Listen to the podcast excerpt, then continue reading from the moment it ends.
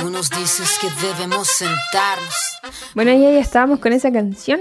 Volvemos de esta, en esta segunda parte del podcast. Ya saben que este programa que ustedes están escuchando en vivo se separa en, el podcast, en Spotify, em, en dos secciones.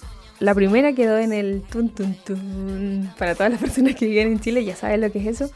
Nos quedamos en espera y en esta segunda parte del podcast eh, vamos a seguir escuchando a Isa Catepian en lo que es cómo tomó el apellido, ¿cierto? Nos desviamos, decía ella un poquito del tema, pero es algo que no se podía no contar. De hecho, lo que contó de por qué, bueno, fue muy bonito. Escuchen esa primera parte del podcast porque, eh, bueno, todas las personas que comparten, ¿cierto? Eh, el conocimiento de nuestro pueblo saben que es muy importante el este y, y para ella también es muy significativo. Entonces todo se junta, ¿cierto? Todo se. Todo, todo tiene un porqué, la verdad. Pero Isa, sigamos escuchando tu historia. ¿Por qué Isa Catevillan? Bueno, pasaron varios meses después de ese mm, círculo de mujeres que me dio la certeza porque estaba haciendo todo lo que estaba haciendo de tratar de quedarme. Y mandé mi postulación, que fue una postulación que se demoró mucho tiempo en estar lista porque piden muchísimos papeles, era muy difícil. Y finalmente estaba la carpeta lista, un, archivo, un archivador gigante lleno de papeles y de fotos y de mil información. Y la verdad es que cuando lo mandé, en vez de sentirme aliviada, que era como, ay, por fin terminé esto, ahora hay que esperar para una respuesta, me sentí bastante confundida y un poco angustiada, porque se me acababa en el fondo se me acababan esos años de ser viajera y me iba a transformar en una residente de Australia. Y como dije antes, no me veía volviendo a ser ingeniera comercial, tampoco era sustentable seguir haciendo siendo mesera o haciendo cosas así como por aquí por allá. También en mi tiempo libre estaba haciendo, estaba tejiendo a crochet, pero cosas más simples tipo ponchos y bikinis y los vendía en un mercado aquí, pero no me iba muy bien. O sea, vendía mucho, pero como no me salía cuenta, en el fondo no ganaba mucha plata. Entonces no me podía dedicar a eso y digo, ¿qué voy a hacer? Tengo que encontrar algo, me tengo que dedicar a algo. Y en ese momento como que ya estaba tejiendo mucho. Había, yo, yo aprendí a tejer a los siete años, pero por muchos años también no tejí y había retomado el tejido unos años antes pero no lo veía realmente como algo que pudiera expresar, como un arte, lo veía más como una artesanía simple que era fácil andar trayendo cuando viajaba. Y ahí en ese momento me empezó a venir esta idea de poder llevar el crochet como a otro nivel, pero no tenía idea cómo hacerlo. Yo sabía tejer los puntos básicos, pero me seguía viniendo esta idea y como que yo no la quería escuchar mucho porque porque mi mente racional no podía imaginarse que me iba a dedicar a esto, que podía ser como algo sustentable y en definitiva que fuera como mi carrera o algo. Entonces estaba muy confundida y como con esta angustia de no saber si iba a poder como encontrar lo que tenía que hacer en Australia o en la vida en el fondo. Y dentro de esa angustia me vino de vuelta la idea de que ya, que ya habían pasado muchos años desde el primer llamado a tomar el apellido de mi abuela, por lo menos unos cinco años.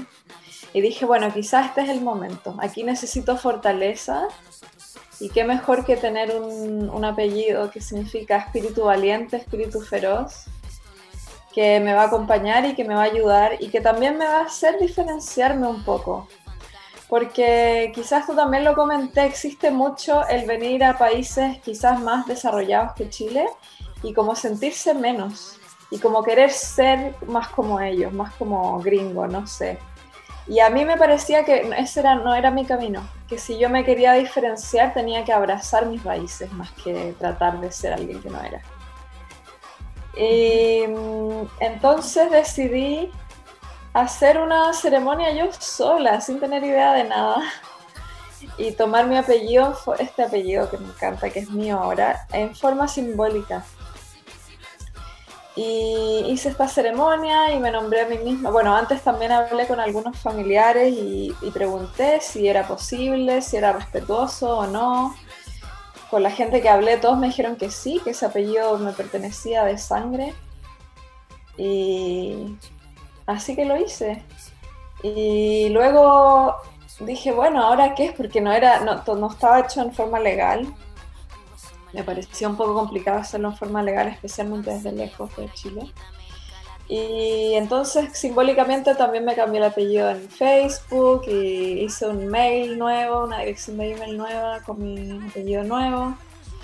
Y, y ya, como que me hizo muy feliz en ese momento. Pero no pude dormir en dos días. O sea, estuve dos noches así sin parar, sin poder nada. O sea, quizás dormí 15 minutos, no sé. Y fue muy extraño. Y dije, pucha, ¿qué estará pasando? Como que quizás no me lo había tomado quizás tan serio.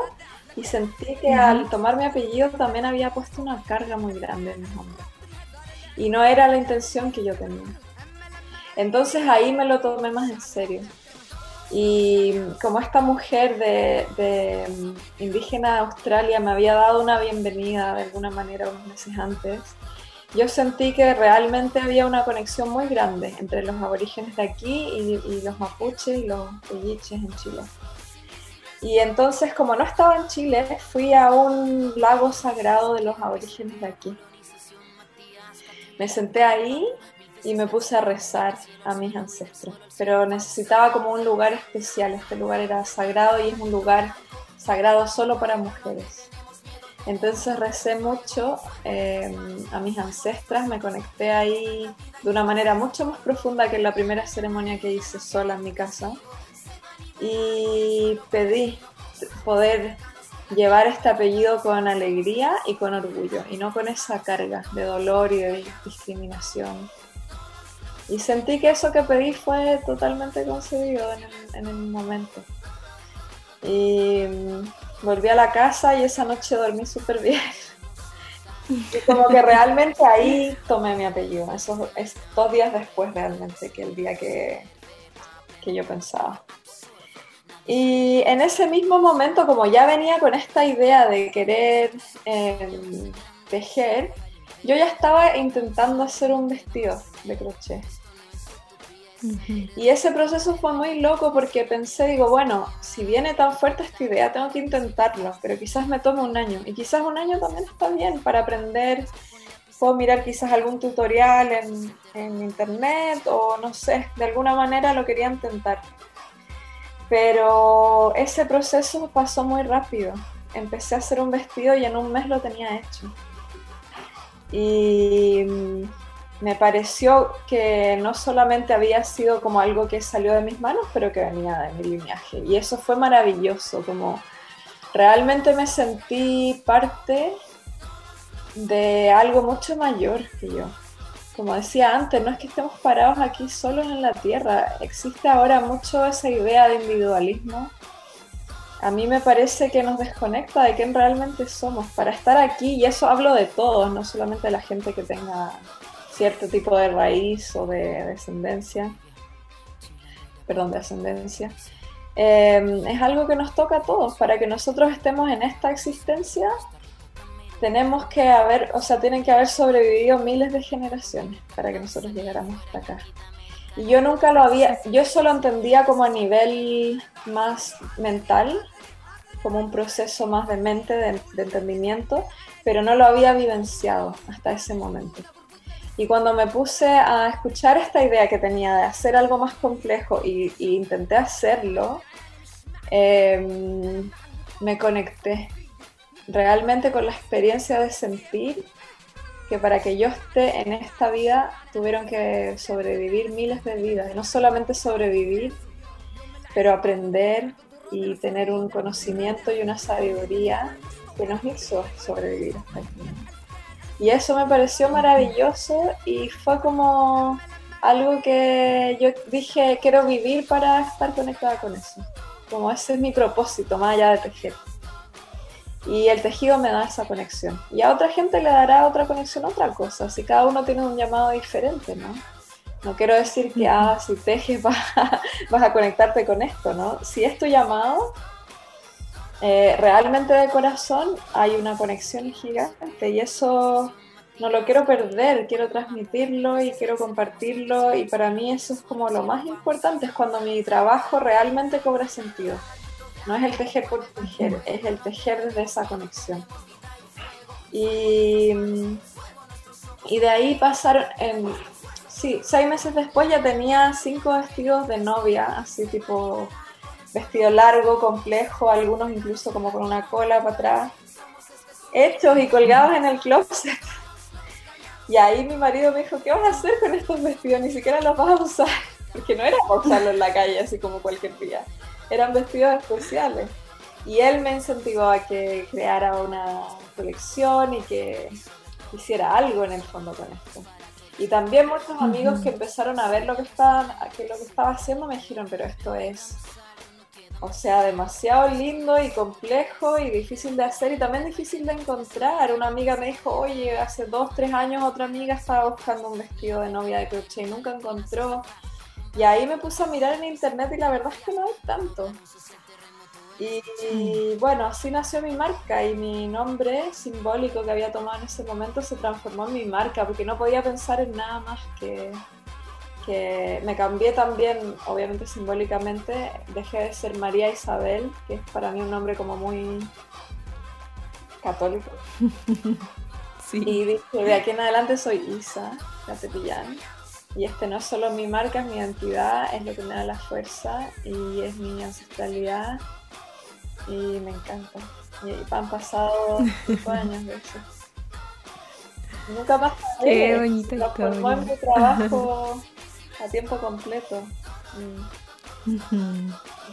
Sí, qué hermoso, qué hermoso cuando uno va redescubriendo esas cosas, cuando uno va haciendo las conexiones de, la vida, de, todo en verdad, porque eh, en realidad uno tiene que estar em, dispuesto a, a conectar con esas cosas.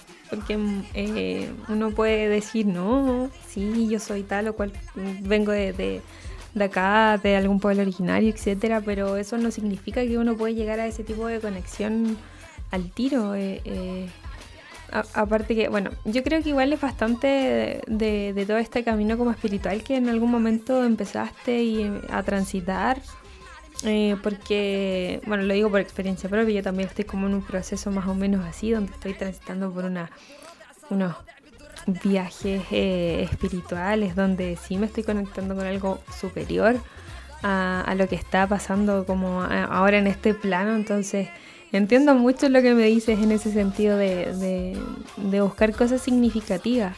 Eh, tú me dices que en el mar, cerca del mar, te sientes muy conectada con con tu ancestro. A mí me pasa lo mismo, pero en, eh, me pasa lo mismo en, en las zonas de, de, araucarias. Yo contemplo las araucarias hacia arriba y, me pasa algo que no me pasa en ningún otro lado. Y, y bueno, mi apellido es Pehuenche, por eso eh, ahora que lo sé, puedo decir, con razón me pasaba eso ahí, con razón tengo esa conexión que no sentía en otro lado, con razón eh, respiro más profundo, eh, se me abren más los pulmones, no sé, eh, es una sensación que, no se tiene en cualquier lugar. Es muy hermoso cuando eso pasa. Eh, me encanta que te haya pasado toda esa historia porque, como lo decía en la primera parte del podcast, nos ayuda a encontrar esta como historia común y hacerla visible. Tener estos espacios de conversación les permite a la gente que quizás está como no sé, está transitando en esto es demasiado, le estoy dando color, por decirlo de alguna forma, al buscar como mis raíces. No, no le están dando color al buscar a, sus raíces. Por alguna u otra razón, las raíces nos llaman siempre. Y, y para conectar con ellas tenemos que escucharlas, eso es cierto. Entonces, eh, qué bueno que estés acá con nosotros en Cultura de Raíces. Estoy muy orgullosa de este proyecto, de lo que estoy haciendo y muy orgullosa de, haber encontrado a estas mujeres. Bueno, Denise, que está también ahí haciendo este reencuentro eh, que fue el nexo, por decirlo de alguna forma, en que pudiera llegar a, ti. Entonces, eh, me siento muy orgullosa de todo este proceso. Un poco, un poco largo ha sido, pero pero intenso eh, en este último año 2020, donde en algún momento todo se derrumbó para mí porque caían muchas cosas. Eh, ha sido una experiencia muy bonita ver cómo ha resultado todo eh, en el inicio de este nuevo año. Así que entiendo totalmente lo que dice el tema de las conexiones porque yo estoy en ese proceso meditativo, buscando y haciendo varias cosas. Entonces me resuena mucho lo que tú haces. Ay, ay, ay, señor. Bueno, vamos a ir con otra canción. Antes de seguir conversando con Isa ya... Eh, eh, vamos a ver... Ay, ay, ay. Bueno, vamos a ir con otra canción. Antes que se nos vaya el tiempo, porque si no después nos retan ahí las chiquillas de producción. Disculpen, vamos ahora con Evelyn Cornejo, La Chusma Inconsciente. Es un featuring con Juan Ayala. Me encanta poner música chilena, así que vamos con ella. Ella creo que es de acá, de, de la región, de acá de Conce. Así que vamos con esta eh, chiquilla, Evelyn Cornejo. Para todos que nos están escuchando y quédense a la segunda parte. El mundo está como está, porque todos tienen mala voluntad. Y el mundo está como está, porque todos tienen mala voluntad. Y el mundo está como está, porque todos tienen mala voluntad. Somos inconsciente, incapaz de tener opinión. Somos la chuma inconsciente, incapaz de tener opinión. Somos la chuma inconsciente, incapaz de tener opinión. Somos la chuma inconsciente, incapaz de tener opinión. Somos lo mal hablado, lo mal pensado, lo mal vestido lo mal portado, lo que queremos, librar al gato que está encerrado. Somos los rotos de mierda, de piel morena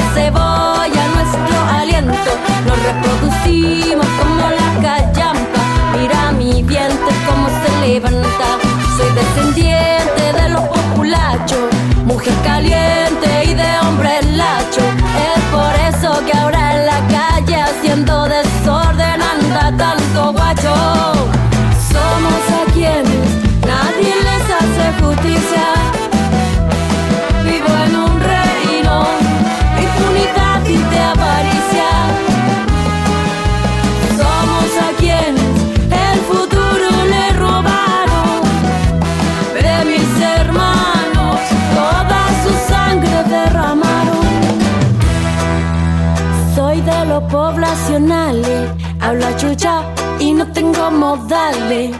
Somos los guasos sureños, hablamos mal y tomamos pipe. Soy de los más marginales, aprendimos a nadar en los canales. Juego con la tierra, juego con la calle. Yo no me enfermo y nunca tomo antigripales. Soy de los del diccionario, punto, vacanza, cuático.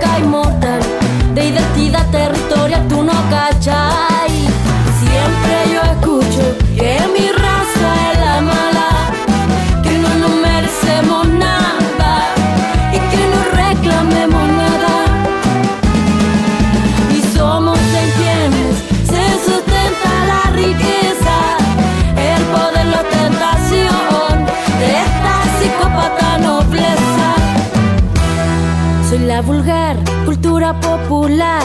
Canto canciones pronunciando muy mal. Soy panfletaria, canción contestataria. Porque la música oficial no acepta críticas sociales. Soy panfletaria, canción contestataria. La canción negra de puro sufrimiento.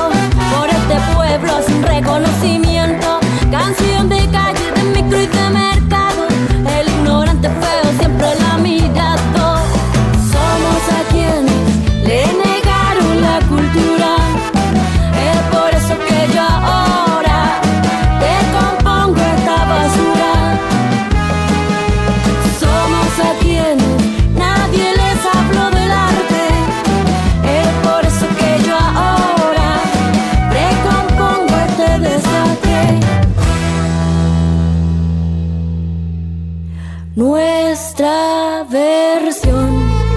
No está en los diarios ni en la tele, pero la encuentra de mil colores las paredes. Criminalizan si te pones a pensar. Somos delincuentes para la cultura oficial. Nuestra versión no está en los diarios ni en la tele, pero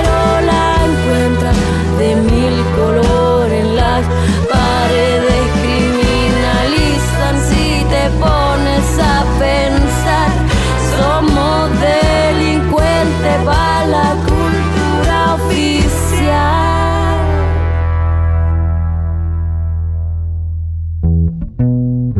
Ya Habibi. Hay voluntad para dejarnos en el hoyo, sumergidos en la rabia y en el odio. Pero tenemos fuerza y creatividad para escapar y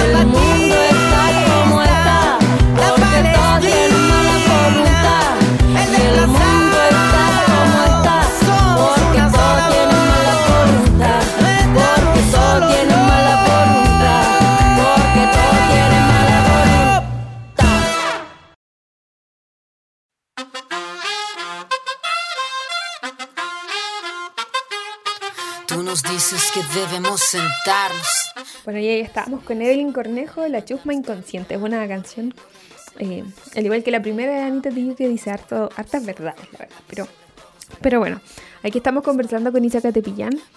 Y eh, nos falta, ¿cierto?, como cerrar este círculo, cerrar esta historia de, de cómo llegó a, a Isa Catepillán. Eh, para quienes nos están escuchando, si quieren saber la historia, tienen que ir primero a la primera parte del podcast para ver toda esta presentación y el inicio de la historia.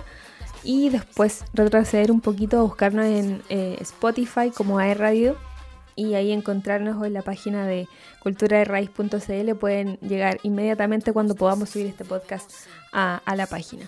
Isa, me decías que quieres cerrar esta parte de la historia con tu viaje, un viaje. Sí. Bueno, cuando pasó todo esto y tenía esta colección lista y quería lanzar la marca, eh, era justo fin de año y, y iba a ir a Chile. Y era la primera vez también que iba con mi pololo, que ahora es mi marido. Y él es antropólogo y poeta. Y él me dijo, bueno, ahora que vamos a Chile y que cambiaste tu apellido, tienes que encontrar tus raíces. Vamos al sur, vamos a encontrar. Y yo estaba súper tímida con eso. Como que por un lado quería, pero por otro lado no quería ir como a tocar la puerta a alguien que, no sé, que no conozco. Entonces dije, bueno, vamos a ver. O sea, podemos armar un viaje al sur igual, pero vamos viendo. Y esto fue antes de...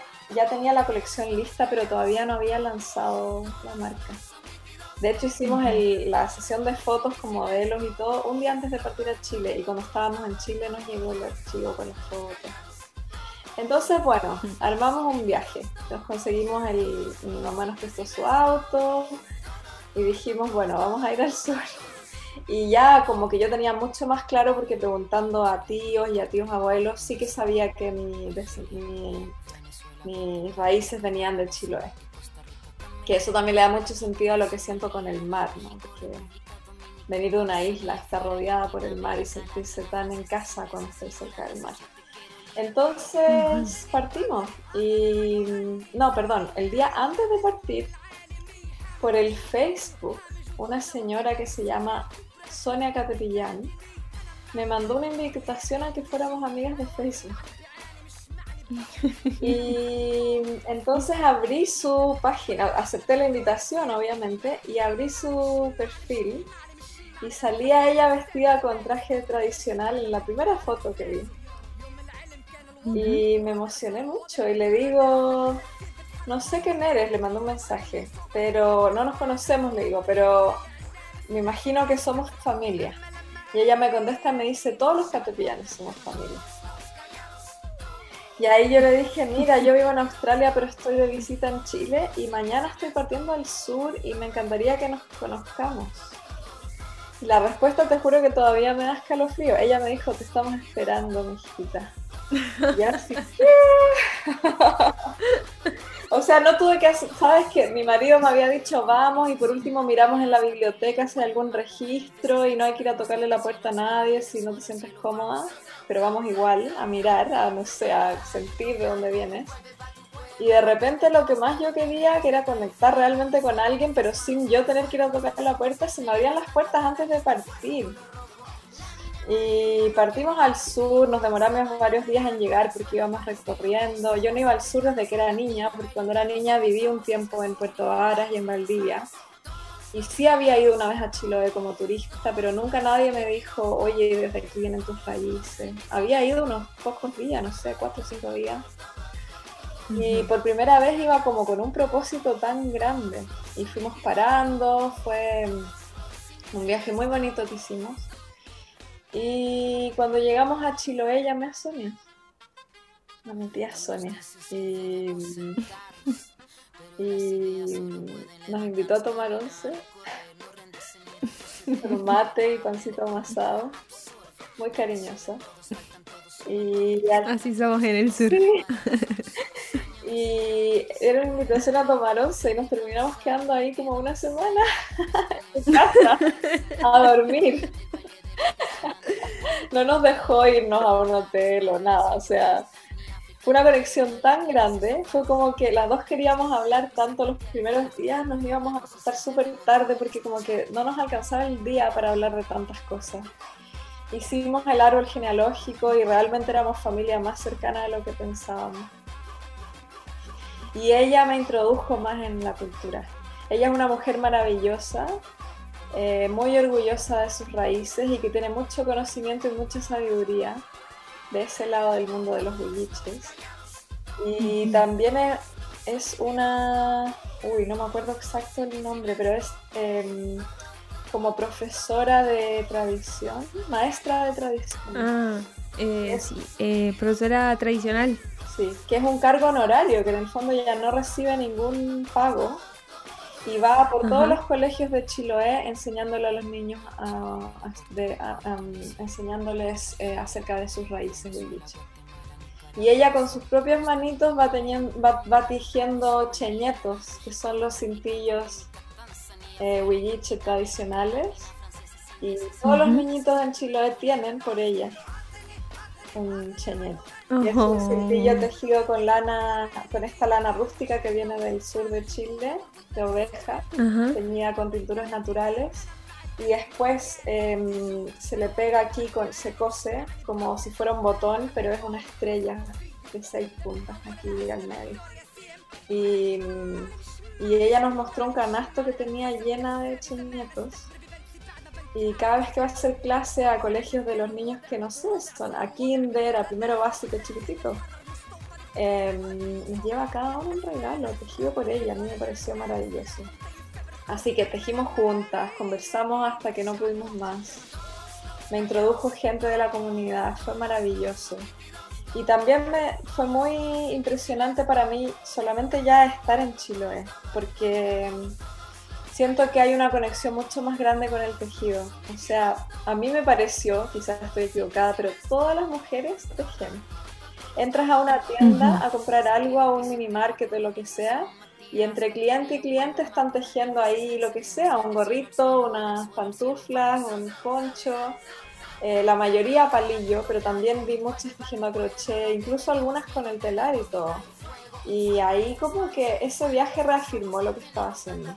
Ahí yo dije, bueno, quizás esto va a ser difícil a nivel económico dedicarme a esto, pero este es mi camino. Esto viene de mi sangre, esto viene de aquí, de Chiloé, de donde soy. Y no hay otra, no hay otra forma para mí de vivir en este momento. Y, bueno, han pasado cinco años creo, seis, y esto sigue igual, o sea, no tengo ninguna duda tampoco. Y también con Sonia, entre todas las cosas que hicimos, una de las cosas más emocionantes fue que me llevó a un cementerio huilliche a ver a mis ancestros. Y me pareció algo tan humilde porque era una playita en el medio de la nada que ella y su familia limpió y ellos fueron a la municipalidad a, pedir que pusieran ahí un cartelito que decía que aquí em, viven nuestros ancestros. Y tan humilde. Y llegamos ahí, todavía había un poco de basura, lo limpiamos de nuevo. Y como tanta lucha por mantener este lugar em, sin que sea tocado, ¿no? Y ella me contaba que, em, que ellas enterraban los cuerpos debajo de las conchas porque iban a mariscar ahí. Y me pareció una historia tan bonita y tan humilde y como sentí que los, mis ancestros estaban en el mar. Y, sentí una emoción tan grande, me puse a llorar en ese momento como que, como que se hubiera estado presenciando el funeral de generaciones y generaciones. Y ella lloró conmigo y estuvimos mucho tiempo también ahí en silencio, honrando a nuestros ancestros. Y después ella hizo una ceremonia muy pequeña y muy humilde, pero como con mucho significado. Y, me di cuenta que mis, ancestros están ahí en el mar, debajo de las conchitas, se les lleva las, olas. Wow. Y ahora están contigo allá donde vives. Sí, en el Porque se han movido. Al final todos nos movemos y nos encontramos. Qué, qué lindo. Yo de hecho me puse a buscar a Sonia que te veían en, en, ah, eh, en, Facebook para ver quién era. No sé si será, después te voy a preguntar bien si es ella, pero no, qué, qué, eh, qué importante es esto de los apellidos.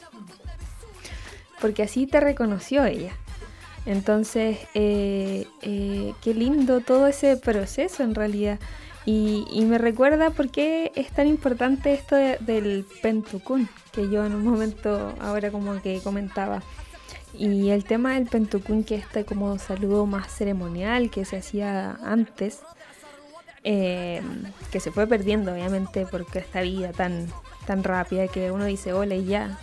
Pero eh, el pentucún, que es un tipo de chalín, que es un tipo de saludo, el Pentucún eh, es súper importante o era súper importante para, para el pueblo mapuche cuando iban, porque eh, las comunidades eran eh, lugares separados, entonces tenían que viajar kilómetros para ir de una a otra. El Pentucún, uno cuando se saluda, ¿cierto? o cuando se saludaba en ese tiempo decía, bueno, yo soy, lo voy a conmigo, yo soy Catriñanco, yo vivo en Concepción mi familia es de Mulchen, mi papá es de Mulchen, mis abuelos también son de Mulchen. Ellos están todos bien, no tienen nada malo. Mi familia, aparte de mamá, también es de Mulchen. Y al hacer esa presentación, cuando uno decía que uno venía, uno vivía en tal parte, pero provenía de otra zona, le permitía a la persona que te estaba escuchando eh, eh, decir de dónde nos conocemos. Y eso eh, era recíproco, ¿cierto? Lo hacía la persona que se presentaba, que llegaba a un lugar, y lo hacía también la persona que recibía a, este, a esta persona que venía eh, a, la comunidad. Eso permitía que creara un lazo, un lazo porque ya conocía la familia.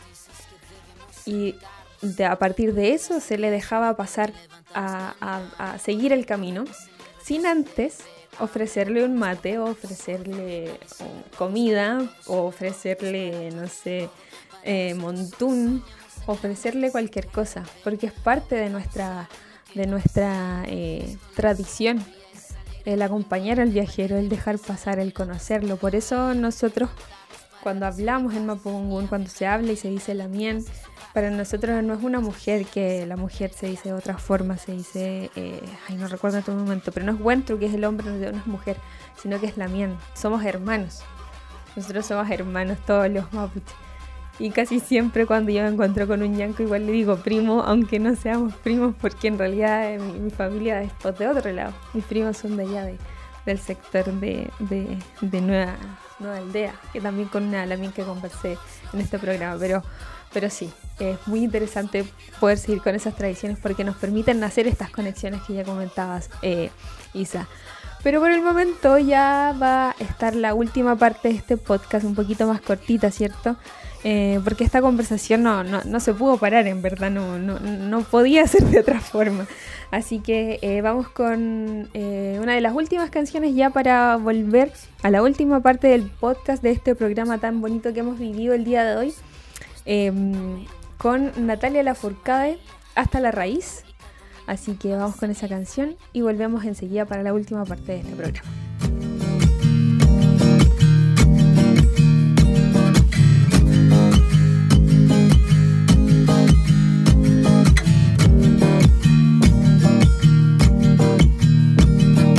Sigo cruzando ríos, andando selvas, amando el sol. Cada día sigo sacando espinas de lo profundo del corazón. En la noche sigo encendiendo sueños para limpiar con el humo sagrado cada recuerdo. Cuando escriba tu nombre en la arena blanca con fondo azul, cuando mire el cielo en la forma cruel de una nube gris, aparezcas tú. Una tarde subo una alta loma, mire el pasado, sabrás que no te he.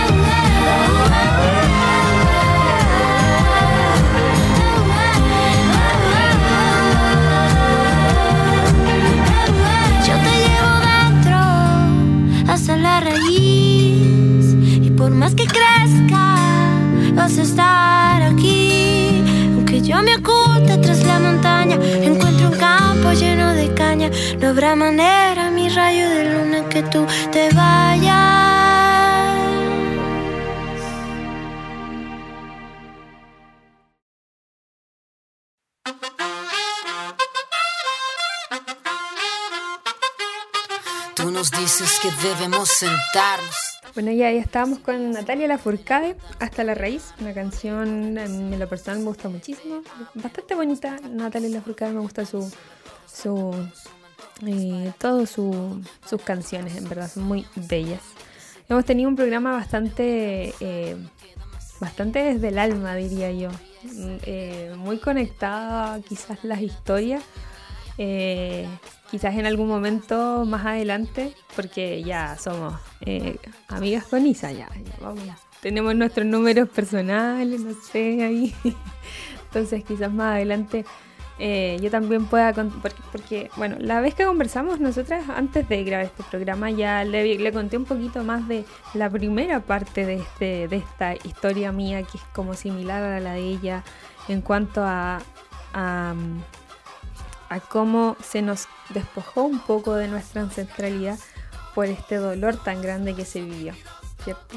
De ahí es donde tenemos esta historia como en este despojo de de, del conocimiento, de la sabiduría, de, las tradiciones, etc. Entonces, eh, quizás más adelante, cuando conversemos en otra oportunidad, le pueda contar como ahora mi segunda parte, mi reivindicación, mi evolución, cómo lo ha hecho ella en esta súper interesante historia que nos contó de, la evolución, de cómo fue eh, cómo llegó a esta, a esta marca Isacatepien que tiene, que habla más de, es mucho más linda la historia, más de, de lo que solo ven el nombre. Eh, fue un proceso bastante largo que vivió, eh, que la llevó hasta el sur, que la llevó hasta Chile, donde pudo reafirmar, ¿cierto? Todo eso. Y bueno, nos acaba de contar eso. Ya estamos en la última parte de este podcast, de este programa. Recuerden, arroba cultura de raíz no, arroba punto cultura de raíz, donde hace poquito lanzamos unos productos ahí para que nos, para que los puedan revisar, los puedan eh, ver, si les interesa alguno eh, comprarlos. Eh, recuerden que no es solo el producto lo que van a comprar, sino que van a poder replicar la información que se les va a entregar ahí. Así que estamos en esta última parte, Isa, qué hermosa historia, qué hermoso hermosa invitada tuvimos el día de hoy para este último programa de esta temporada de verano y de inicio de programa porque como te lo comenté este, este proyecto inició este año, o sea el año pasado no, no sabíamos cómo íbamos a andar pero parece que no fue bien queríamos saber después de esa historia tan bonita de, tu reencuentro cierto con tus raíces ¿qué, viene ahora? ¿Qué, ¿Qué se te viene ahora con tu marca? ¿O qué estás trabajando? Eh, más o menos por, por ese lado. Bueno, seguir creando. Siempre tengo la idea de hacer más colecciones y la verdad es que como sigo teniendo pedidos y también trabajos de revista, me cuesta terminar una colección y me sigue pasando. Y ahora con la pandemia bajó un poco la venta de vestidos, pero por otro lado subió el tema de los patrones es algo que estoy aprendiendo. Llevo ya tres años haciendo patrones para gente que siga mis patrones, digamos, en revistas.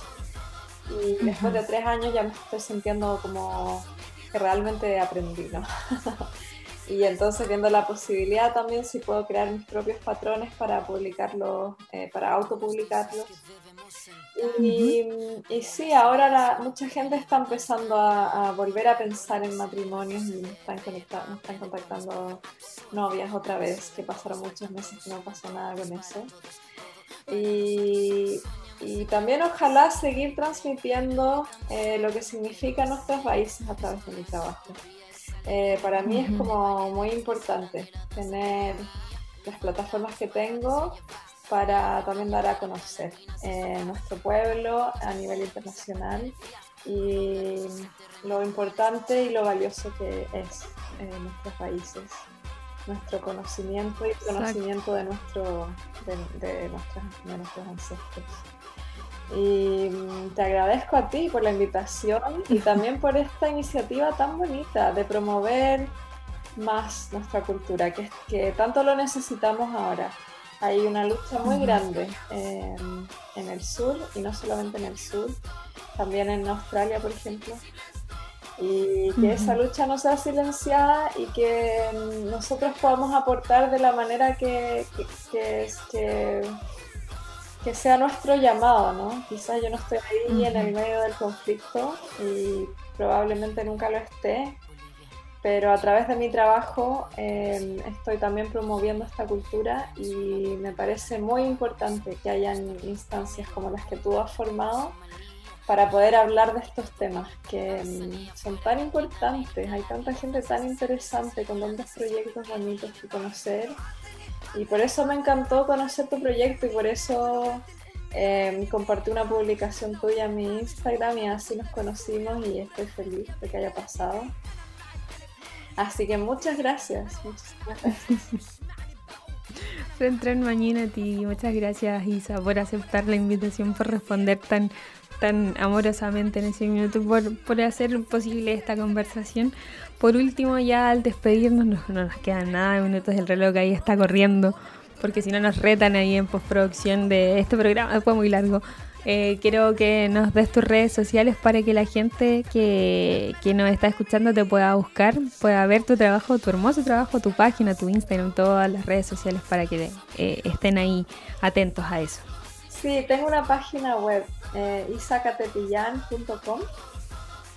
No podía ser de otra forma. y lo mismo para el Instagram, todo junto. Isa Catepillan, Catepillan es con C y doble L. Y como suena. Y Facebook también, Isa y Espacio Catepillán. Así que ahí me pueden encontrar. Soy la única Isa Catepillán hasta el momento. Así que, también eso me encanta, que es tan especial, ¿no? Tener un... Cuando mi nombre era María Isabel Molina, había miles, pero ahora. Exacto. ahora siento que me hace también un poquito más eh, única. Así que para que, miren mi trabajo y bueno, a ver si, si podemos ahí conectar y ya, eso. Isa, muchísimas, muchísimas gracias. Rentren Mañón, desde acá, desde Chile, desde Concepción, te doy las gracias por, por haber aceptado la invitación, estar conversando. Bueno, la primera vez que conversamos, eh, un poco tarde para mí, temprano para ti. Eh, y también estar conversando hoy día muy, más temprano de lo que conversamos ese día. Así que muy agradecida de tu tiempo, eh, todas las bendiciones desde acá, todas las buenas energías en los procesos eh, de creación y en todo lo que se te viene para más adelante. Espero que algún día podamos vernos en persona, también con Denise, con todo el mundo que he conocido acá en este programa, a tomarnos un mate, a hacer un mate doom, todos juntos sería eh, porque claro uno no deja de conocer a gente eh, interesantísima en esto en esta instancia. Así que muchas gracias te quiero agradecer más de lo que ya te he agradecido y nada Peucayal nos volveremos a encontrar en algún momento porque eso es nuestra despedida uno no dice chao dice Peucayal hasta que nos volvamos a encontrar y a ustedes quienes nos escuchan Peucayal hasta que nos volvamos a encontrar, Isa. Gracias, muchísimas gracias. Hasta que nos volvamos a encontrar. Peucayal a todos quienes nos están escuchando y los dejamos con esta última canción especial para mí porque Che Joven es esta banda argentina que para mí fue una de las que, además de Calfu, fue las que me inició en este mundo de encontrar música en Mapudungun. Así que este es nuestro mensaje de Che Joven para todos ustedes que nos están escuchando. Eh, recuerden escuchar nuestro programa en podcast, en, ah, Spotify y también en nuestra página. Así que muy agradecida de este espacio para todos quienes nos escuchan. Eucayal y nos volveremos a encontrar.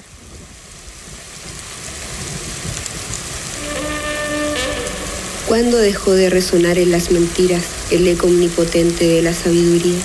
¿Cuándo fue que el hombre dejó de sentir el abrazo del viento sobre la piel de su espalda? ¿Cuándo fue la última vez en que te presentaste ante el mundo con tu rostro de piedra? Le cantaste a los espíritus. ¿Dejaste que el agua corriera por tus grietas? Y con las gotas que caían de la punta de tus dedos, regaste las tierras que ahora lloran sumergidas bajo el miedo. Ay de esos tiempos en que seguiríamos siendo hermanos abriríamos los ojos para saludar a la mañana. Mary, Mary diríamos, y seguiríamos siendo tierra y cielo ante la mirada de la naturaleza.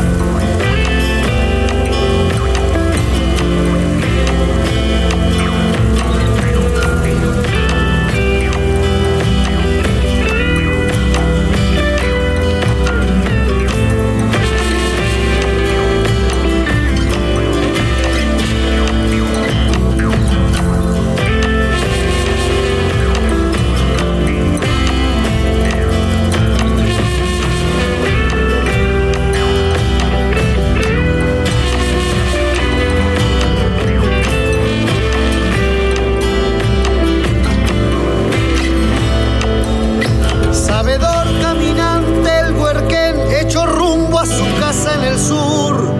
Descargó su equipaje de más, el saber lo llevaba con él.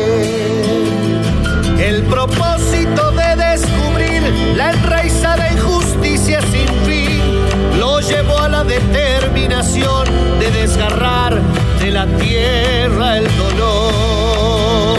Nuestra raza, la lengua ancestral, Camaruco, Purrungui, Yatún, el la machi mineral, el entorno, la vida, la cosmovisión. Allá en lo alto está pasando. Baja el amor de la mapu, el purrum de sus hijos, los hijos del viento, la vida y el sol.